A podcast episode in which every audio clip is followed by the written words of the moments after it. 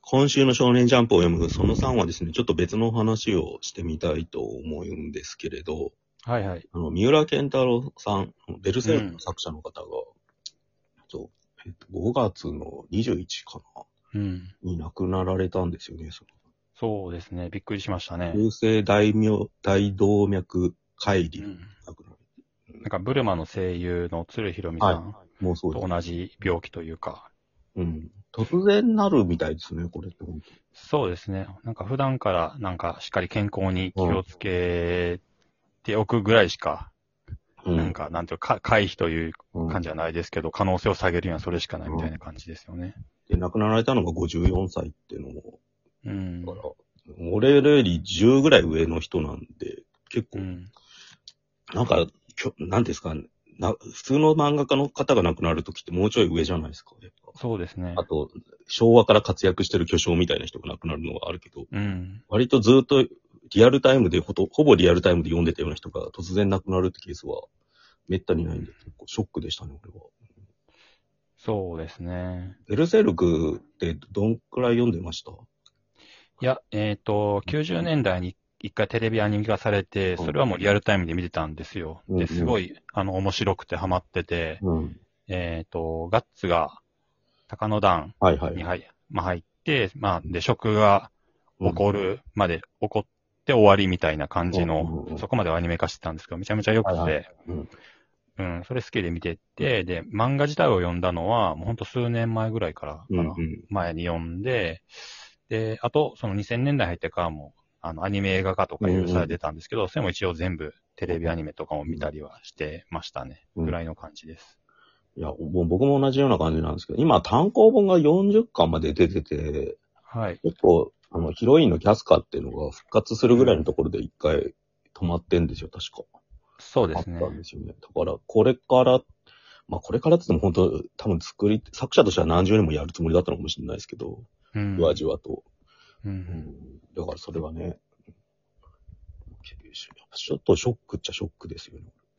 そうですね。まあなんか、本当にベルスクの続きはどうなる予定だったんだってみんな思ってるでしょうね。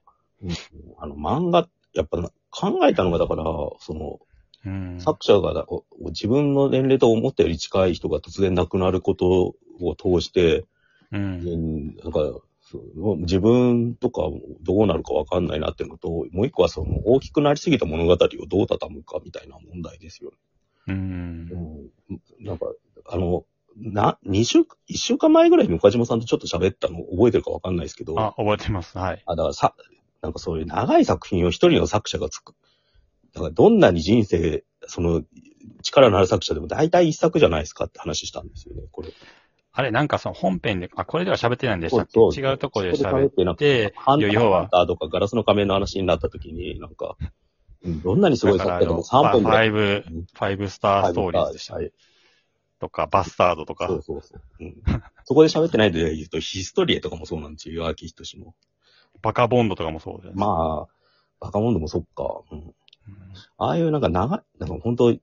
生かけて一本の作品かか書くことって、漫画家にとってどうなんだろうみたいな話もあるし、うん。それでも終わればいいけど、だからそれこそエヴァンゲリオンみたいに終わればいいけど、う。うん終わらない危険みたいのをすごく考えてしまいましたよ ね。なんかその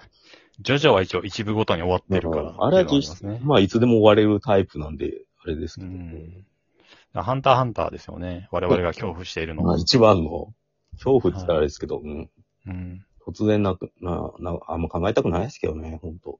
うん。でもい、いつかは来るんだろうなって思うと、結構考えてそうですね。うん。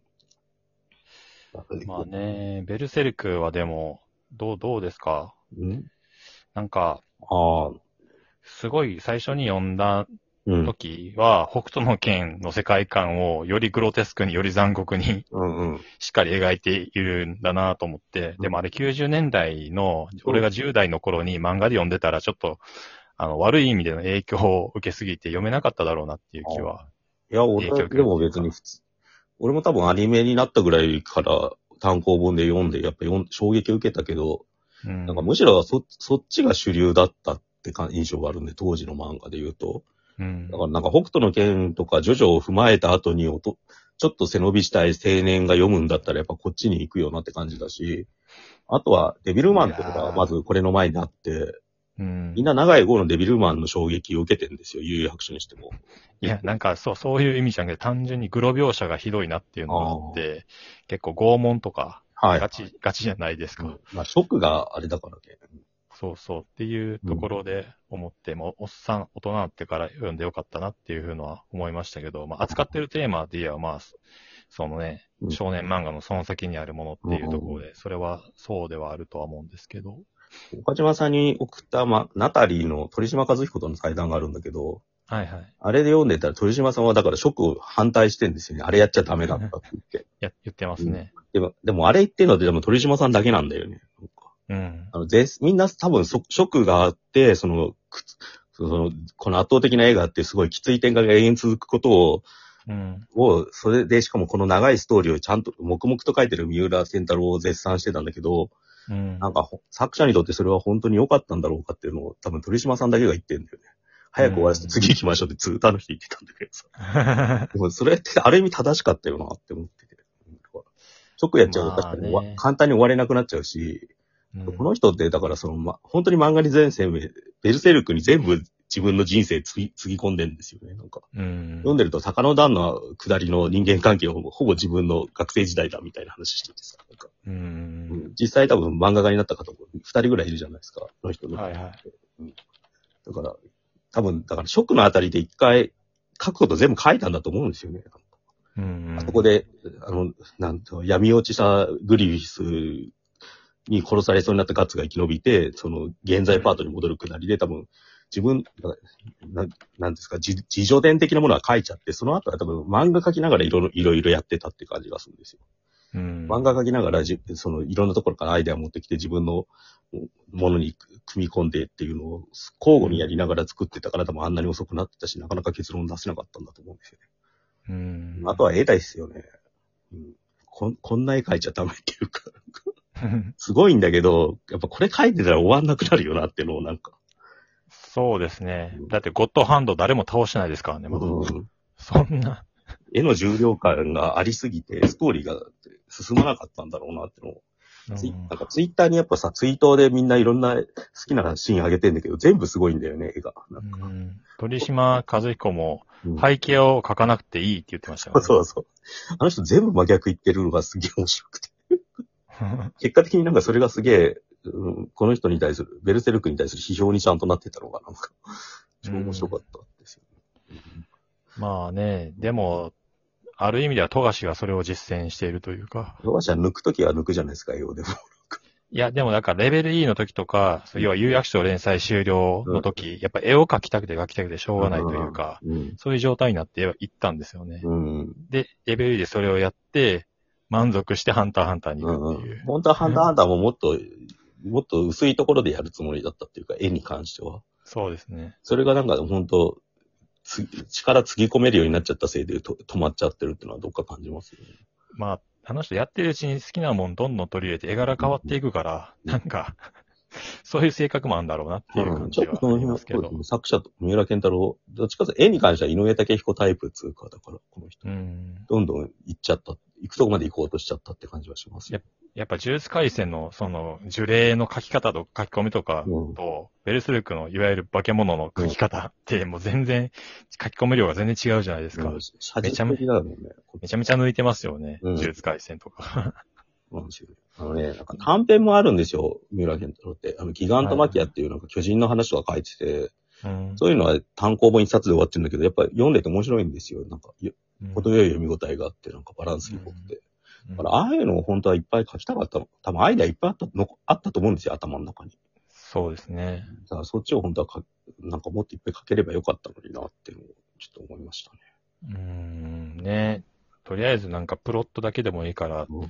明かしてくれっていう感じはしますけど、うん残ってないのかな。わかんないです。あ、でもなんか、あ頭の中にはあるみたいなのかな。メモとか出てくるかもしれないですようね。でん。誰かアシスタントとかが書く可能性もあるっていうか。もう漫 画にしなくていいから、もう、テキストだけでとにかくもうん。う、うん。みたいなことはやっぱり思う人も多いんじゃないかなっていう気はするんですけどね。なんか、ああとなんか、個別の印象、やっぱでも、ベルセルク与えた影響って、その、デビルマン的なつながりとは別に、ダークファンタジーの系譜としては、やっぱいっぱい影響を与えてるんですよね。だから、このでかい剣のプロ、やつはあれじゃないですか、ブラッククローバーとかでもあるじゃないですか。うん。だから、結構いろんなファンタジー漫画系に出てんですよね。まあ、ブリーチのうんうん残月も最初でかいですから、ナルトにもそんなでかい剣使ってるやつ出てくるし、 なんか。ザブザーでしたっけ、うん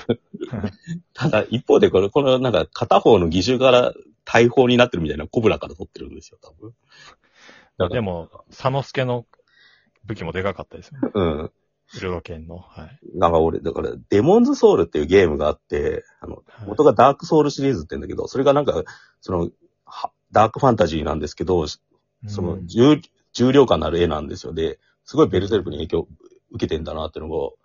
ムービー見てて思ったんですけど、ただなんかゲームの、なんかその、なんですか、検討アクションと、漫画のアクションってやっぱ違うなと思ってて、うんこれあんま、あんま時間ないんであれですけど、やっぱ、なんかぶった切るみたいなやつって漫画でないとちょっと今できないのかなって思いましたね。打撃戦みたいになっちゃうんですよ、なん かゲームで。 うんどっかんどっかんぶつけ合うっていう。うん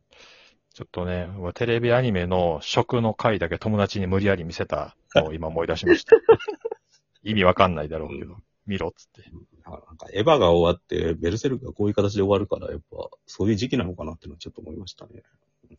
そうですね。ちょっとご冥福をお祈りします。はい。はい。じゃあ、失礼します。はい。